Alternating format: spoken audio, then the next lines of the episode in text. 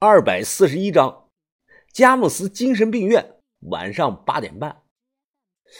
不对呀，这这样一来根本行不通啊！这，我眉头紧锁，用手指蘸着水在水泥地上写写画画，想着怎么设计出来一个天衣无缝的计划。突然，门外传来了说话声音，我忙将地上的水迹擦干净。赵老鼠，我最后一次警告你啊！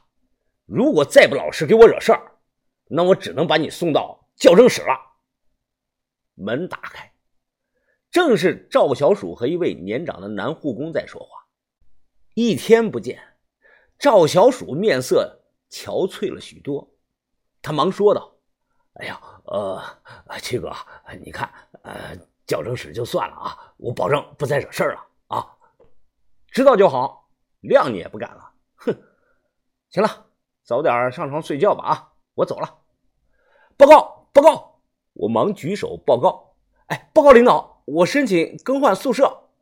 赵小鼠一把搂住我的脖子，亲切的笑了。呵呵，啊，换什么换啊？我俩好着呢啊，咱俩好着呢。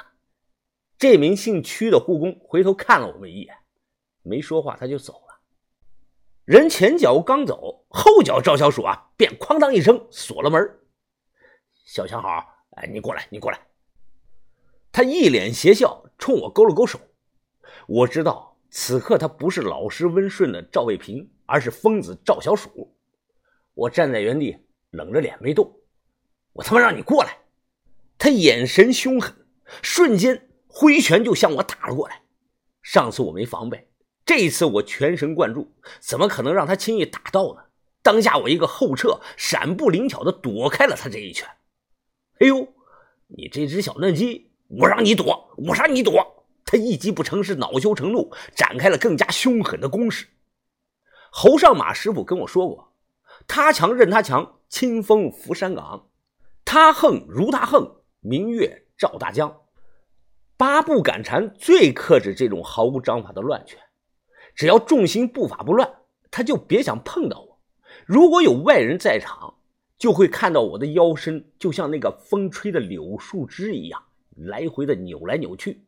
虽然动作没有美感，但实用性是拉满了。瞅准机会，我一个正腿就踹到了他的肚子上。赵小鼠重心不稳，噔噔噔，连续的退了好几步，后背砰的一声撞在了铁门上。砰！他喘着气看着我，小子，小子，我我没想到。你你深藏不露啊！你话罢，他拉开门，跑到了走廊，凶狠的冲我喊着：“小小小子，里头空间太小，我施展不开拳脚。你有种，你出来，让所有人都见着，我要跟你签这个生死状。他妈的，今天不是你死就是我亡，今天非得给你见个真章不可。”我看了他一眼，一脚咣踢上了门，然后直接反锁了。我心下暗想啊。真他妈傻子一个！啊，砰砰砰砰砰砰！啊，出来！你小子给我出来！他妈，我今天非打死你不可！他歇斯底里的咆哮着，疯狂的大力的用脚踹门。如此大的动静声，迅速的引来了四楼的两名夜班的管理员。来了之后，他们拦下赵小鼠，问我是怎么回事。脸上本就带着伤，于是我立即捂着腮帮子，委屈的哭诉啊。呃，他打我，他又打我，李导。你要是不给我换宿舍，我指定迟早被他打死啊！这，张老叔，你刚才怎么说的？你真是他妈太不给我面子了！你，呃，曲曲曲曲哥，呃，别听这个小子他胡说，我我刚才根本就没打到他。你他妈没喊狡辩啊你？那我怎么没看见你身上有伤啊？这，哎，叫人来，把他送到行为矫正室去。立即来了两名身穿工服的壮汉，拖着赵小鼠啊就向前走。赵小鼠吓得是脸都发白了，不停的大喊：“我我不去矫正室，我不去矫正室，我不去矫正室，不要见我！”啊看着人被拖走了，我暗暗的松了口气。这个时候啊，男管理他突然对我说道：“哎，你表现不错啊，没给我捅更大的娄子。说吧，你想换到哪个房间？我尽量满足你的要求。”我手指向厕所的拐角处，呃呃，领导，我想住那间房，我这个人有点小毛病，有时候啊，尿频离厕所近了方便一些。这个男的管理呀，扭头看了一眼，皱起了眉头。你想住冷库旁边的那间病房啊？我连忙点头说是。这个嘛，哎呀，不是不让你住，那间病房啊，虽然冷了点呃，但却是单间这里呢，很多表现好、资格老的人都想住单间你初来乍到的，我这么安排，怕是不太好吧？这，我左手捂着脸上的伤口，右手伸过去握了握他的手。呃，全凭领导安排，领导让我住哪儿，我就住哪儿。他惊讶的看了我一眼，不动声色的把手揣回了裤兜。随后啊，他看着我笑了。呃，年轻人嘛，火力旺，啊，冷点也没什么。那你就搬去单间住吧。啊，谢谢领导，谢谢领导。看着对方离开的背影，我心下暗想：果然钱是万能的，在这里也是一样。我做的最正确的决定，就是在进来前往身上藏了很多钱。他娘的，确实是有点冷啊！这里，我抱着一床被褥啊，搬到了四二九房，旁边就是四二八冷冻库。我刚才打听了。这里人对外称冷冻库啊是用来这个冰冻储存食堂食材的，但吴越呢却告诉过我，里头其实是一间内部专用的停尸房，就像大医院都配备有太平间一样。想想也是，很多人在这里住了几十年了，早就没有家人了，这些人死后肯定也是由长春会处理尸体和后事的。至于为什么要冻着，而不是直接火化了呢？我来的时间还短，暂时还没搞清楚其中的原因。现在是晚上九点多钟，十点钟就要锁上门了，还有一个小时的自由活动时间。我闲来无事去棋牌室看电视了。那里有一台长虹电视，放的是国外那种黑白的无声喜剧，大概有六七个人在这里看。秦爷是吧？我走到椅子旁，小声的问。这个老头目测六十多岁，一身洗得干净的病号服，头发是半黑半白，尤其是他那双眼睛很有神采。他目不转睛盯着电视。废话少说，想买烟还是买酒啊？我左右看了看，很小声的在他耳边说道：“哎，秦爷，我想买点别的东西，不知道行不行啊？你想要什么呀？”想去东区找个婆娘爽爽，我摇了摇头。我想要冷冻库的钥匙。我一直盯着他看，就见他右眼皮跳跳。你进冷冻库干什么？秦爷，我打听到一个叫曹正文的人，前两年在这里去世了。这个人和我有渊源，他尸体可能藏在冷冻库了。我想进去找一找。老人听后皱起了眉头。曹正文，曹正文，这名儿有点熟悉，前两年好像确实有这么个人。啊，秦爷，我听赵老鼠说你是副院长的亲戚，在这里能量很大呀，护工和管理层都得给你几分面子。